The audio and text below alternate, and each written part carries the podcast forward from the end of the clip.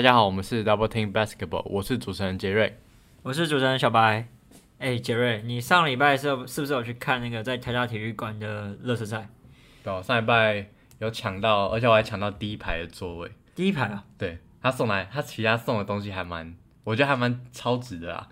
他送了一本 P League 的那一本，P Book，对对，他送一本 P Book，然后他还送一个 P League 的，就是今年口号叫有点意思嘛。然后他送了一个有点意思 logo 的毛巾。那他这样一张票是多少钱啊？一楼我买的票是六百块，哎、对，没没没没，一一楼我买的票是，我买的票是一千一千一千二吧，一千二这样算蛮贵的，可是是看两场是不是？对，一千二可以看两场。然后因为我有动资，我有抽到动资券的，所以其实有用动资券去抵掉。但是他的第一排你是指说，所以那感觉是跟就是譬如说，虽然你可能也没有看过，就是他们就是主场就是最最第一排的位置，你说你说真的第球场边第对对，一排，他是那种球场边第一排，也不是不是不是不是，就是球场边在后面。大家懂，它就是有点像跟红馆一样的那种感觉，就红馆的第一排。对对对对对，跟红馆差不多，红馆的第一排那边加油区那边的。可是这样来讲，其实就是会不会大家会觉得说，好像热身赛有点太贵？但我想过这个问题，可是因为我觉得他定一千二的意思，应该就是说，就是两场比赛，所以他才给你定，呃，一场两场就是一千二的价钱。我自己觉得其实还好啦，因为如果你可以看两场的话，一千二就等于一场六百嘛，然后再加上他送的东西，我觉得其实我觉得算算还不错啦，真的。而且他的票也是，就是也是要用手刀去抢的，是不是？呃，也其实也还好。其实还好，是不是？但是但是后来我记得，呃，我买完过没几天，其实第一楼一楼的差不多就已经卖光了。所以是就就是很快就卖完了啦。好的位置其实很快就卖完了，像我去抢的时候，其实一楼的位置其实也剩几个，所以我抢的位置，其实我抢位置刚好在球员席后面那边，所以也不算说，我觉得也不算最好的观赛位置啊，我觉得中间应该会比较好。那你台大体育馆跟你去过的其他球场，你你觉得就是差别在哪，或者是它的观赛品质？我觉得，我觉得当然，如果我是以如果是以那种呃新庄体育馆或者是和平体育馆那种比较大，然后像比较新的球馆来比的话，我觉得台大体育馆当然它也算它也蛮新的，可是我觉得还是有点落差。它毕竟还是算一个学校的体育馆，然后我觉得整个座位区的表现，因为我不知道二楼啦，但是其实一楼坐起来我是觉得蛮挤的。但我自己认为哦，像因为他们前两站都是在一个在新庄体育馆，一个在凤山体育馆，两个其实都是就是球队的主场。其实我觉得，如果他可以把它办在就是一些，就像这个台大体育馆，它是一个公正的第三方场，它其实也可以吸引到更多球迷。譬如说，你办在大学，然后那大学场馆够好够大，其实我觉得是可以这样去做事情的。像我前几天也知道一个资讯，是今年的 SBL 会在福大打，你知道 SBL 会跑到福大去打？对，他就在福大里面打。如果可以借由就是去其他球馆，然后也让其他地方的民众有更多机会看到球，我觉得对整个联盟的行销也是一种注意啊。所以我觉得联盟在之后可以多办一些，就是多办一些热身。之后啦，有机会的话可以多办一些热身赛，然后它是在可能别的县市这样子，让更多不同地区的球迷都能够体验到霹雳的比赛。对啊，像今年的 SBL 其实好像热身赛是在哎澎湖是不是啊？我记得，看 超猛的。我叫他们跑到澎湖去打 跨海大桥。好，那杰瑞，你这次是看两场嘛？我记得有一场是工程师和富邦啊，另外一场是另外一场是台新梦想家打新北国王。因为国王和梦想家，我们之前都讲都讲讲过了吧？那我们其实只剩下富邦勇士和高雄钢铁人。那我们今天就以着重在富邦勇士和高雄钢铁人来讲好了。好，那杰瑞，你这次看富邦勇士，我觉得你就从你现场观看，你最直接的那种感觉，你觉得今年的勇士也是卫冕军？目前调整的状况怎么样？我觉得勇士今年在热身赛的表现，当然大多都是在试阵容啦，所以你也看到很多不同的组合出现。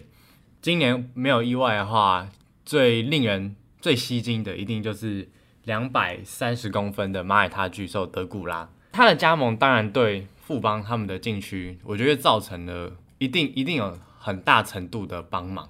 可以看到他在我那时候在看热身赛的时候。基本上两百三十公，如果不是新竹工程师有布拉的话，那我觉得两百三十公分的身高在禁区的威胁性真的比七尺长人大太多太多了。因为德古拉前面的比赛他其实就有打了嘛，我其实觉得说应该是打新北国王嘛，我就记得蛮清楚的。那时候德古拉好像是打先发，然后他在场上的整个威胁性就是因为国王的那个杨将也还没来，所以整个进去真的是被打趴。可是有点是说，有点德古拉下去，反而变成是说富邦的进攻变得有点不顺。那我想讲就是说，其实德古拉的这个威胁性是非常大的。可是就我那一天在看转播，我觉得德古拉面对到辛巴是比较没有所谓的得力，甚至是有一点到吃亏的一方。因为我我那天有在现场看，那其实前两节我觉得这两这两只。巨兽他们的表现其实我觉得不会到差别太大，因为布拉其实比较算是碾压型的，所以到后面其实累积了一些在德古拉身上，还累积了一些犯规。那所以在后半场的时候，其实他就不太不太用身体去对抗布拉，然后之后呃就被布拉频频轰炸篮筐。那你不觉得有点是就是德古拉的体力好像没有比布拉好？虽然他的移动可能还是比较快，可可是他横移是慢的，可是他的就是跑动能力虽然是比布拉快，可是好像体力没有比较好。你要是体力比较不好嘛，我反而是觉得，就好像德古拉没有那个跟布拉来比的话，他就少了一点那么篮底下的更霸气的打法。因为我觉我有这个想法，是因为他前面就是半场他比较没有到就是输输嘛，对不对？他大概是五五坡。可是你说下半场他开始被碾压，我觉得会不会也跟体力有点关联性？跟体力有关，我倒觉得这是还好。但我觉得，我觉得比较对我觉得我还我还是一样啊，就是看这样看这样的比赛看下来，我觉得德古拉还是要在更，我觉得可以有多一些不讲理的打法。好，那这两哎这一场比赛啊，因为你在现场看，篮筐也是数次都被灌歪。看着看起来是到底是怎么样，在现场的感觉，因为一定跟我们在转播上一定差很多嘛。就我觉得，你看光光我那时候一开始在球场上看他们两个上场的时候，我就想说这两个是什么东西，就是完全就是比任何一个人都高出了一整颗头以上。你会觉得是在不同世界，是不是？对，就完全是在不同世界打球啊，超夸张的。然后，但我觉得就是台大体育馆的框。就可能没有像其他，我不知道，我不知道材质是怎样啦。其实我觉得也很酷，他就是说什么弹，他就是就都是会有点，就是灌完，然后它篮筐会有点下垂，然后把它弹回去就好了。对，但那应该也是防防那个防止那个篮筐直接被灌灌下拉下来的那个那个可能防那个叫什么那个机制吧。所以因为布拉他其实灌篮的时候，他都会。有一个身体像他都会手在往下压的一个动作，撑一下。对对对对对，然后想要一百多公斤的巨兽，然后在那边拉那个篮筐，光看都觉得篮筐很痛。那主播他主播和球迷讲说，快地震了，快地震了，你有这种感觉吗？我是我是觉得我是比较担心那个篮筐的安危啊。你看光布拉布拉灌就是布拉灌就已经很可怕，其实我觉得德古拉用力灌起来应该也蛮可怕的。那塞瑟夫那场是不是没有上？呃，对，我觉得塞瑟夫那场没有上，那场是那场是 Single Terry 上。那其实塞瑟夫前面表还是有上，他可能那场刚好是做一个轮休，因为他因为他礼拜天他就有上，然后德古拉就是休，他们打领领航员的那一场。那其实我我自己看塞瑟夫一开始前面可能第一轮和第二轮，老实讲了，我觉得他的状况是并不到位的。可是他在第三站在台大体育馆的时候打领航员，我觉得他的那个最佳外援 MVP 的身手回来了。那我觉得这些洋将其实他们都还在适应期啦。不管哪一队，我相信基本上都差不多，一定都是刚隔离完不久，然后才加入球队练习的，所以还是要给这些洋将一些时间去做调整。其实今年富邦的阵容其实跟去年是几乎是相差无几了，就连洋将是也是只有换一个，三个里面辛特利和塞瑟夫是续留的，就是把贾西亚换成德古拉。那在本土里面其实也没有多太多人。顶多多一个张根玉一个引援嘛，然后损失了张博伟和郭少杰。其实今年新特利的状况，我觉得在热身赛就调整的很好了。就是去年的一一开季，或者是到开季中，新特利的状况都是完全不在状况内的。所以那个时候许晋哲是很常把贾西亚和塞特夫一起摆在两个外援的阵容嘛。那新特利的状况完全回来了，今年的新特利也没有任何的适应期。我觉得这点会是富邦今年最可怕的的地方之一。就其实从从去年季后赛来看就知道，嗯，贾西亚基本上做好做满了，他基本上就做好做满。那辛特利太可怕，辛特利真的好强啊！对啊，那辛特利在季后赛的表现大家都有目共睹，所以他今年今年在阵容都没有相差太多的状况之下，我觉得辛特利他会扮演一个非常重要的角色。但我必须讲啊，我觉得今年的富邦他其实是。有跟去年相比，老实讲，我觉得没有这么稳。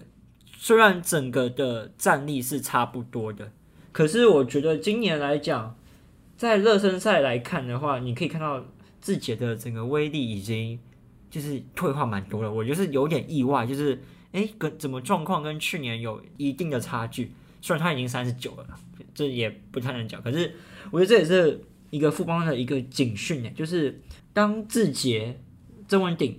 然后蔡文成这几个黄金世代逐渐老去之后，谁可以接上这个位置？其实看他们比赛，你看像曾文鼎好了，可能曾文鼎他并没有，他可能这几个赛季他并没有到太强势的进攻，但是他的身高其实也是在，那防守的经验再加上他在进攻端很会为队友创造机会，这些都是在呃年龄老化之后，他们比较。比较不会衰退的地方啦，可是像志杰的话，就像志杰就还蛮明显的，虽然虽然他还是把那个李佳康 ankle break 掉了，那球哇，真的 就是差一点，因为进真的就是热身赛最佳好球之一啊，十十大应该一定是有。对啊，你看，可你看像那条 ankle break 掉，志杰志杰就也没投进，可是他其实在这几场热身赛里面，他的状况我觉得没有很好。其实字节和文成还有文迪这三个当然打法不同，可是其实有个点就是说字节的打法就真的是他必须吃很多体力啊！你看他的运球就是非常花俏，然后动作也是拉杆、高难度投篮。那种当你老了，或者是你体力比较没有像以前这么好了，那个把握度、终结能力一定会下降。可是像曾文鼎，虽然他今年他的进攻能力已经真的是不如以往，像比如说低位一些的，可是他的传导、他的防守，这真的是。完全是无可取代吧？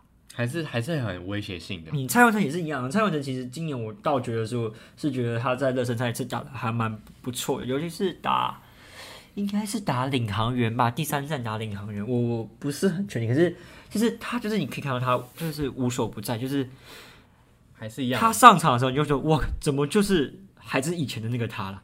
就是本土洋将的概念。对，就是很厉害，真的。所以其实看富邦的阵容，这样看下来，这三个这三个黄金世代的球员慢慢老化之后，小班你觉得谁应该要挺身而出，开始慢慢补上这个缺口？其实今年他们也有补强一个张根玉啊，虽然张根玉当然不管是综合能力或者是个人实力来讲，都跟这几个有差，但其实我觉得。呃，总教练其实在这次的热身赛，其实也给他蛮多上场时间。我自己也有看到他一些的改变啊，譬如说打转换快攻哈，他的把握度其实是有变高，而且他的越更愿意去做身体碰撞。他并不是一个以体能或者是以速度见长的一个球员，可是他在转换快攻上比我预想中的来的好了。那我想提另外一名球员，他是周桂宇。周桂宇这名球员这次的热身赛。呃，富邦勇士有让他打到控球前锋的角色，那我自己这样看下来了，我是觉得他的适应好像不太不太好啊。目前感觉阵痛期很大，就是真的有一点是在场上好像是有一点无所适从，就是有点阵痛期的转换。就是他第一年是一个衔接期的一个阵痛，现在感觉是适应新角色，又是一个阵痛。但我觉得这样对周桂宇，我觉得不是一件很乐观的事情，因为觉得第一年升上副帮，其实也没有获得太多的上场时间。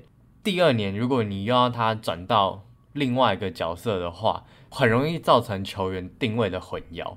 那当然啦，因为富邦能用的人真的是太多了。可是我觉得以未来性来看的话，呃，富邦还是要找到周桂宇的使用说明书。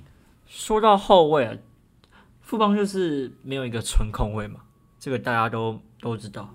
那今年赖廷恩好像又没有出现，是不是？对，赖廷恩好像几乎都没有上。那我也是不知道为什么他没上，他也是在，他也是有出现在球员席啊，只是不知道为什么他没有上场哎。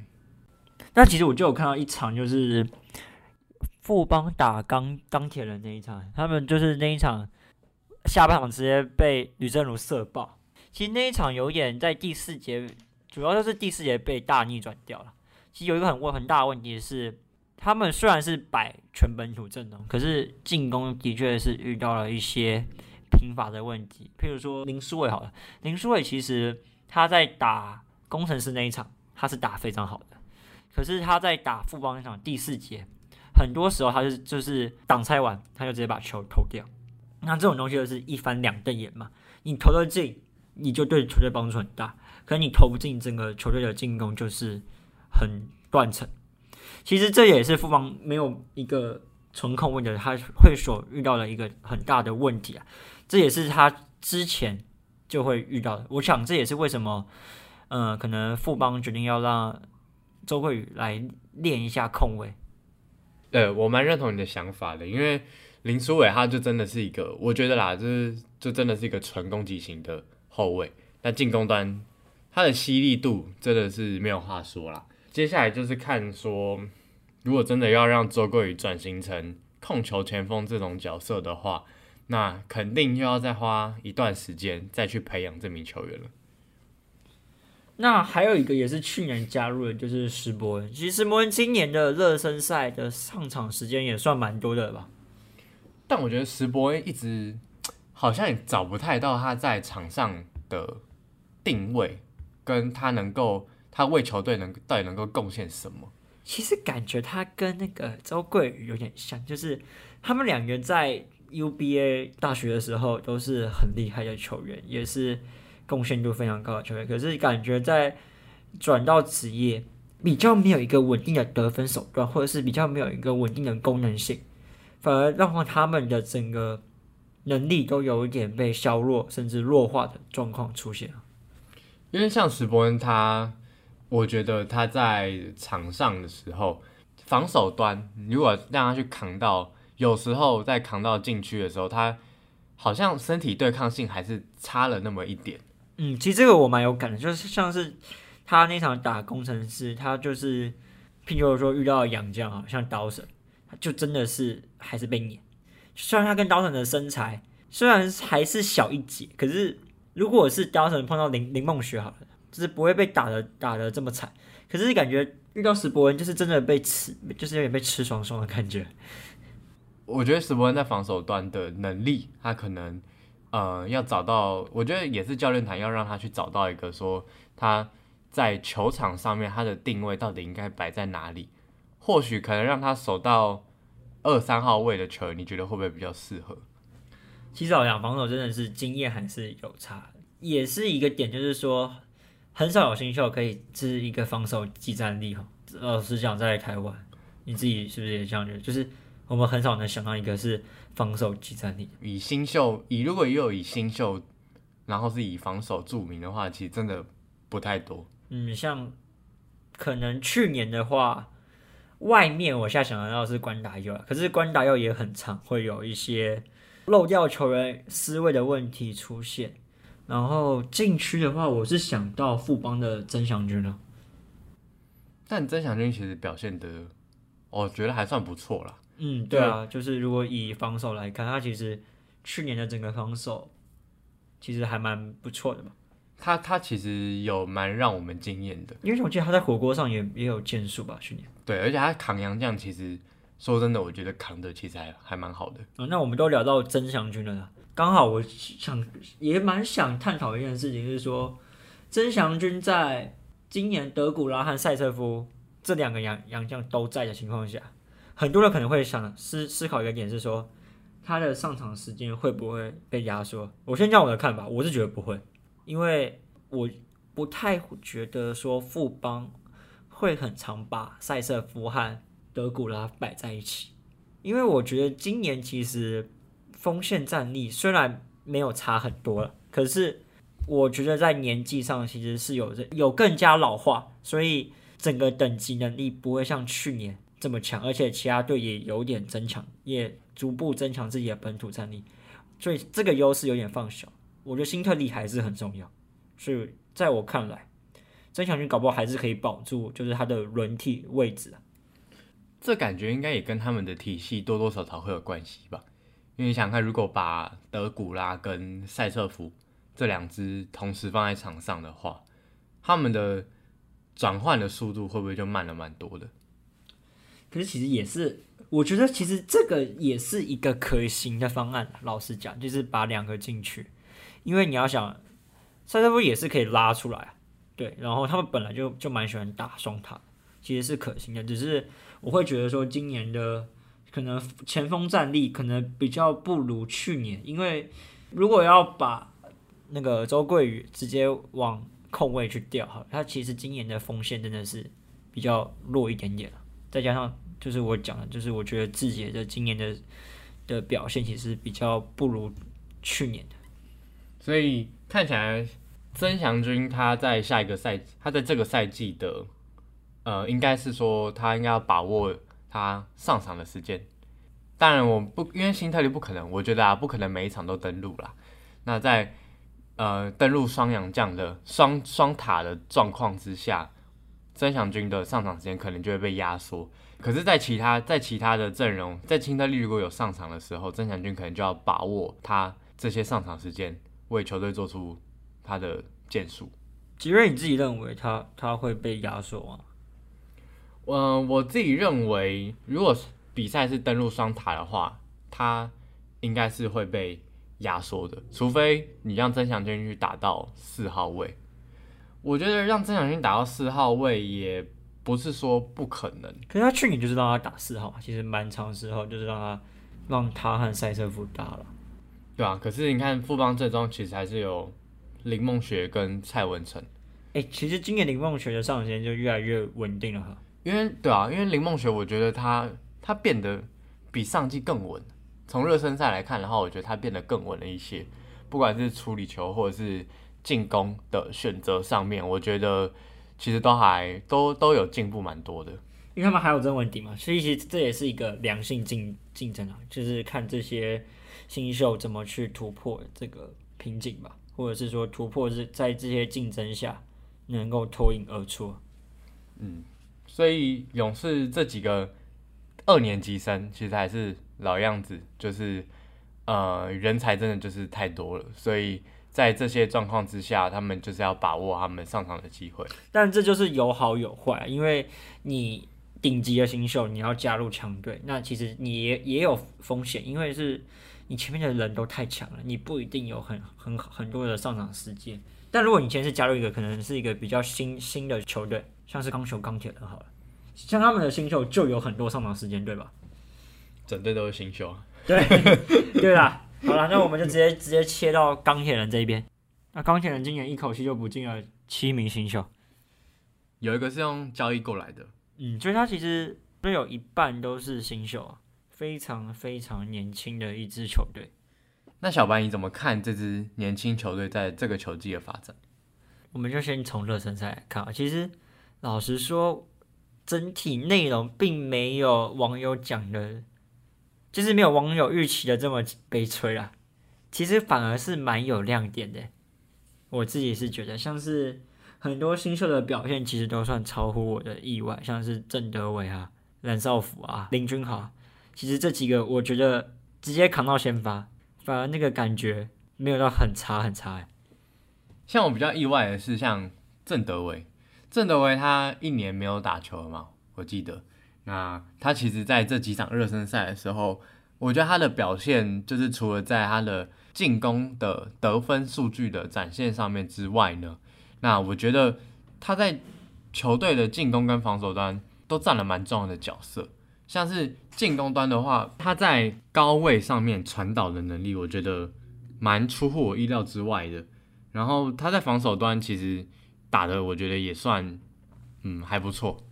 钢铁人在今年目前热身赛的打法就是很明显的 five out，就他他的 five out 是比梦想家还明显的 five out，就是那像什么蓝少辅啊，他是主主打中锋，他也是在高位，几乎都在高位，你很少看到他们那个球员都在低位，而且整个阵容其实是蛮高的，像他们整个后卫群。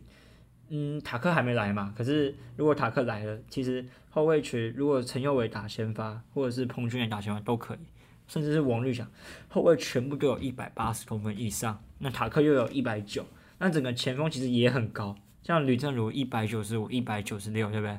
然后呃，林君豪啊、郑德伟、蓝少武全都是一九零以以上，甚至有些到一百九九十五。板凳还有王博志，他们这阵容其实也可以做很多的，像是防守上也可以做无限换防，进攻上其实在整个位置上也可以制造一些错位的感觉。但是老实说了，他们整整个先不论他们是新秀球员，他们的失误率真的是太高了。可是这也可能是跟他们已经让原本在大学期间打四五号的球员，像林俊豪、郑德伟，他们直接让他往外打。可是有时候会觉得说。我好不好不想看到他们下球，看到他们下球就感觉说哦失误来了失误来了，你就觉得他们下球很可怕。对，就是可是可是这个也是他们现在阵容没办法，因为他们的人手就是不够，而且加上他们又少一个张博伟嘛，所以其实这个球队在老大哥的真的就是靠绿阵容，但是他们的球赛又有一点是说，虽然没有没有看起来这么的糟糕，但是其实是很吃手气啊。因为整个阵容来讲，比较没有那太多有切入破坏力的球员。老大哥吕正如很猛啊，钢铁人唯一赢的一一场，其实也是靠他的三十五分狂飙三分球的情况下。可是如果他们今天如果外线不准，就会遇到很大的问题啊。所以其实这样看起来，我自己觉得看到热身赛这个阶段呢，他们就有点像应该说打不进去吧。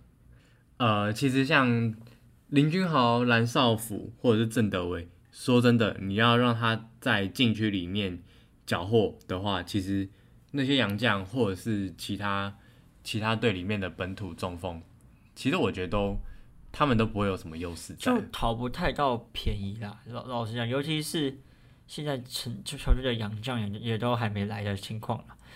但是就是会看出，哎，之后洋将来了，这个状况会不会改善啊？不过以全本土应战热身赛这样子的。至少以结果来看啊，我觉得已经算是没有大家想的这么可怕了。我甚至觉得有点超乎预期，就是虽然以整个实力来讲，他还是六队里面可能战力还是比较稍弱的的那队，可是我觉得也是一个不能轻忽的一支球队。就我觉得要等接下来就是 Anthony Tucker 或者是其他另外两个洋将加入之后。开机再看他们的化学效应是怎么样。不过以本土来看，绝对就是不能一直靠吕正如在打而已。嗯，你其他人如果只是就是丢三分，也如果骰子没有骰到六的话，基本上吕正如就会打得很辛苦。但必须讲，他们新秀的表现，我觉得至少都是超水准表现。当然也有可能是因为他们有很多上场时间。可是像陈佑伟，虽然前面几场有些球还是失误，或者是三分线的把握度也是不好，可是他在第三站最后就是礼拜天打光也拿到十八分嘛。那像蓝少福，其实他在原本在大学其实不太投三分球的，虽然你你可以看得出来他有投投篮这个能力，但他到职业其实他投很多，我自己有点吓到，可能搞不好他一场或是两场的投篮数已经超过他一整个赛季的投篮数了。那把握度其实也是有，林君豪和郑友伟就不用讲，我觉得他们两个最令我感到比较压抑的是，他们连切入的能力也慢慢长起来。所以虽然这支球队可能继承的风波很多，但是可能就跟之前吕正如他之前也有对媒体讲说，可是我们队内是非常的团结的。其实这点我觉得是看得出来，因为他们现在其实教头也还没来，可是感觉这支球队的嗯、斗志并没有输给其他任何其他五队吧。就他们的管理层面并没有影响到球员层面。嗯，就是可能之前有一些风风波，但是我觉得并没有到影响太多。想额外提一下，你觉得少辅是因为我们的贴蓝少辅是因为我们的贴文，所以开始练起他的三分线的吗？我只知道他有看到我的贴文，可是我这我不知道，没有啦。可是，但是他的进步幅度，我觉得也是很很明显的吧。对，然后我觉得这里还有特别提一个，就是卢哲义，嗯哦，对，新竹工程师，就是这样讲不太好，就是气将将嘛，对。但是打的，我觉得效果真的是蛮令人意外的话，对不对？就是能投也能切，他算是少数可以当做球队突破点的一个人。他的这一季的发挥，其实应该让很多球迷都跌破眼镜啊。对，但不知道开季怎么样，不过至少在热身赛的时候，他绝对是一个很多人都没有想到的一个超新，也不是超新，就是意意外之秀啦。这样，嗯，那钢铁人现在的打法，我觉得他们的阵型是的确可以这样打，就是打一个 five ball。可是有个很大问题，就是他们现在的切入点太少，比较没有太多人有牵引能力，很有有时候就是只是在外围传导传导。那他可过来，应该是会一定有一些改变。可是有个点是说，他们今年找了另外两名洋将，Benson 是禁区苦力型球员了，他是一个六尺十一寸的中锋，他是一个禁区苦力型。然后他们还要找一个六十七寸的 Brown，可是 Brown 是一个偏射手型的球员为主，所以我觉得这点还是会有一点他们的在他们阵容上会有还是会出现一个问题是，太少人可以有破坏性了。说到破坏性，我觉得王绿翔他在这支球队上面的进攻端，我觉得可能也会扮演一个蛮重要的关键。王绿翔这名球员，呃，之前在富邦嘛，大学时期他其实就已经展现出他的切入能力。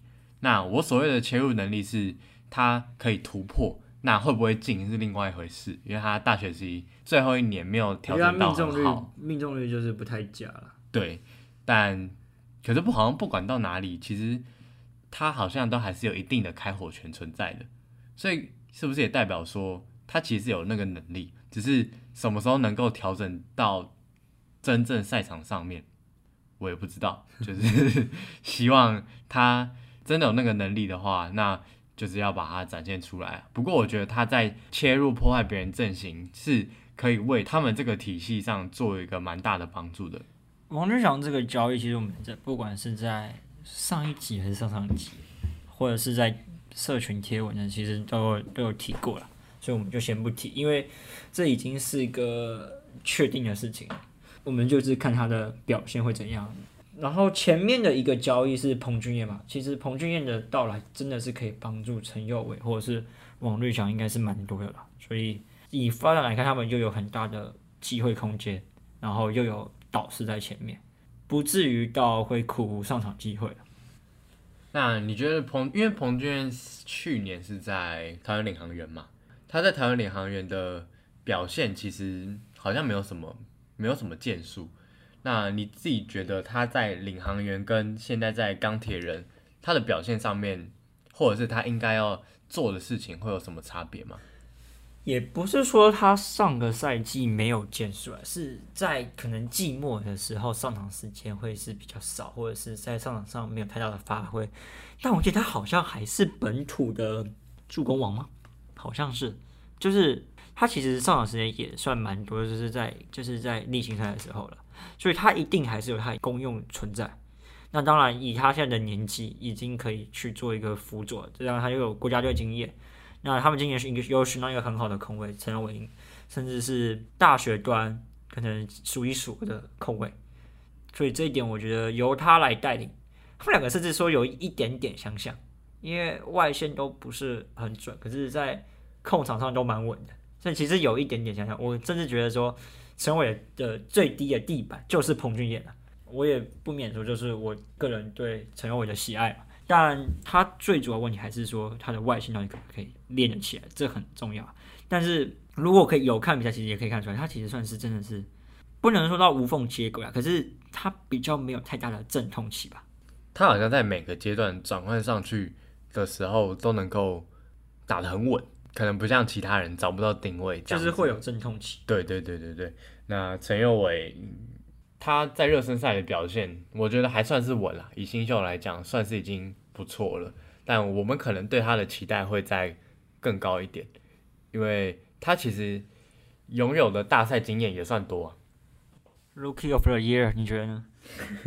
Rookie of the Year 吗？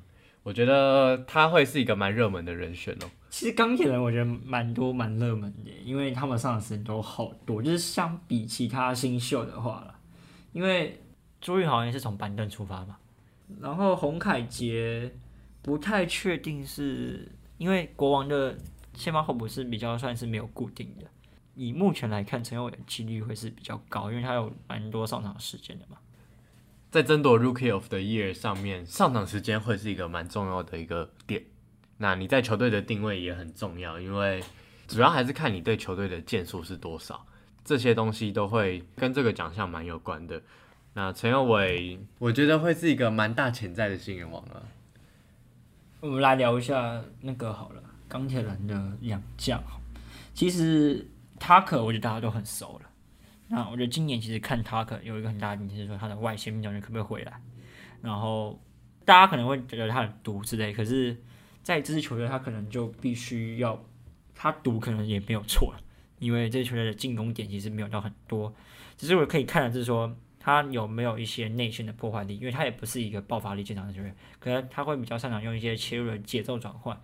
那可不可以给到外围一一些机会？因为譬如给到如果射手吕正儒的话，哇，他那个把握度是他在梦想家没有队友可以去做匹配的，必须老实讲。那另外两个因为还没上场，但 Benson 是一个算是一个矮中锋型的球员，可是他的矮不是说很矮，因为他有六尺十六尺十一。但如果今天他是面对到德保拉和布拉，就我从他的 highlight 来看啊，可能会有一点吃亏，因为我觉得他的 highlight 主要就是看到他在篮下摸，主要还是在篮下缴获，很少在中距离或者是在外围出手。可是如果你对布拉或者是德古拉，你没有办法拉出来打，其实是蛮吃亏的。但是以他们的体系来看，因为现在看起来就是打。Five out 的话，那 Tucker 我觉得他的发挥空间，因为梦想家去年也是打 Five out 嘛，其实对 Tucker 来讲，他的发挥空间还是很大很大的，因为他在 Five out 的状况之下，Tucker 其实他能够运用的空间更多了。那主要是看说他们的其他人的搭配能不能说，应该说能不能帮助到塔克。而且今年其实钢铁人确实是有找一个中锋去去做帮他，是一个找一个比较强力的中锋，就是外援嘛。但是今年的比较大的一个 tricky 的点就在于，今年有好多都是大只的洋将，这他要怎么去做突破？因为 Benson 的 highlight 我也很少看到是比较少看到是挡拆下移接球这种，但是真实是怎样，就是还是要打了见真章。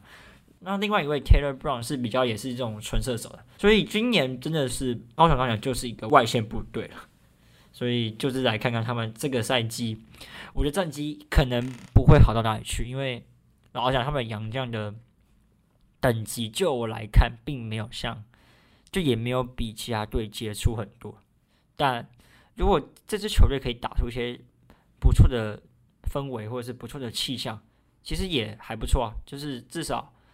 把一个队形，甚至把球队的文化都打出来或者建立出来，也是一件好事啊。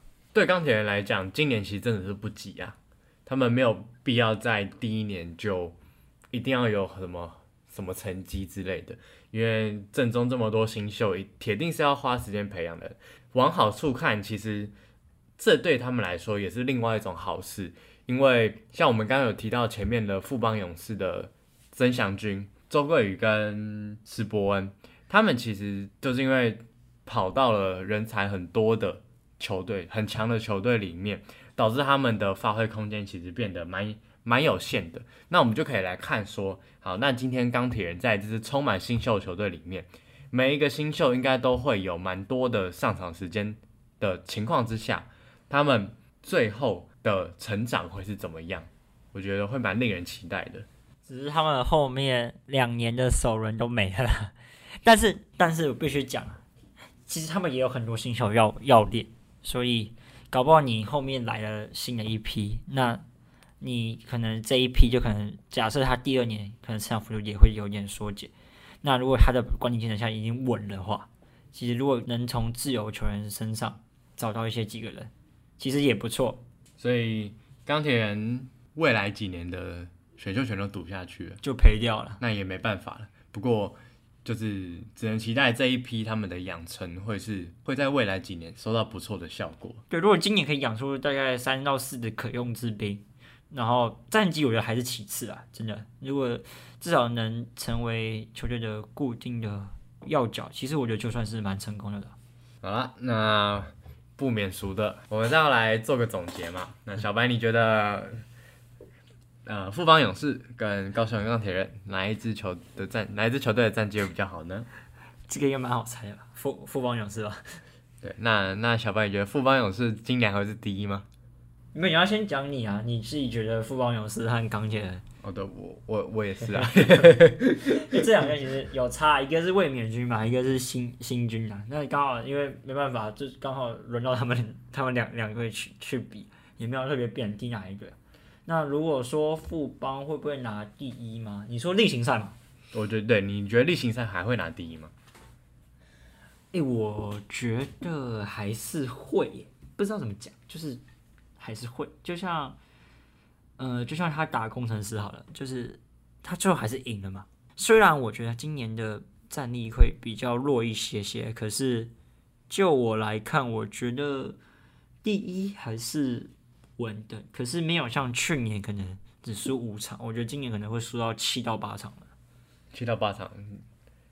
哎，不对，我今年有三四场。今年有三，四场，那怎么七到八场？但我觉得应该他们的分水是二十胜上到下，就是可是我不觉得说，就像今年来讲，桃园领航员，我觉得前面的热身赛其实也算是蛮眼睛为之一亮的，然后梦想家。虽然他的洋将可能这个 Gilbert 有点可能会有点让人小小失望，但他其实就是还是在成长，他还年轻，所以搞不好在赛季中、赛季末他的成长幅度就出来了。然后，而且他们也只有一个洋将，那第二个洋将 Julian b o 也还也还也还没出来嘛。那工程师，我觉得布拉的这个统治力其实看比赛就看得出来，他最后一场打梦想家。直接是把 g i l p a y 打趴在地板上，对不对？三十九分四八篮板，这什么数字？这什么数字？对不对？接近四十快快四十二十了，威胁性是非常非常大的。所以今年来老实讲，很多球队的本土都比去年强了，像领航员还有梦想家这两队是蛮明显的。然后洋将上面，工程师今年的洋将搞不好又更强，那其他队。杨将可能还比较没有这么明显，当然还有国王，国王算是新队，可是整个的战力其实，在体系来讲，一一开始看也是看着还蛮舒服的。然后又有 Davis，然后之后还会有老将洪志山加入，其实都有机会去做冲击。所以富邦的我觉得并没有像以前这么稳，甚至你要叫我说今年的冠军目前是谁嘛？我到现在觉得富邦几率还是大，可是真的我不会说还没开打我就可以断定谁是冠军了。可这样我觉得也是让整个赛季有更多不确定因素，我觉得也是好事，因为这样球赛的可看性，我觉得在今年来讲是可以期待一下的。嗯，我会觉得说今年的比赛各队本土都变强，真的是可以好好观赏一下。呃，那下次我们应该会在开季前会再出一题全部热身赛的同整，对一个一个总结吧，然后。或许那个时候我们会做一个正式的预测，然后就大概同整一下各队开季前他们的状况会是长怎么样子。嗯，还有一些洋将到底都到了吗？或者是会不会如期出赛？然后我们就可以迎接霹雳的新赛季了。好，感谢大家的收听，拜拜。拜拜。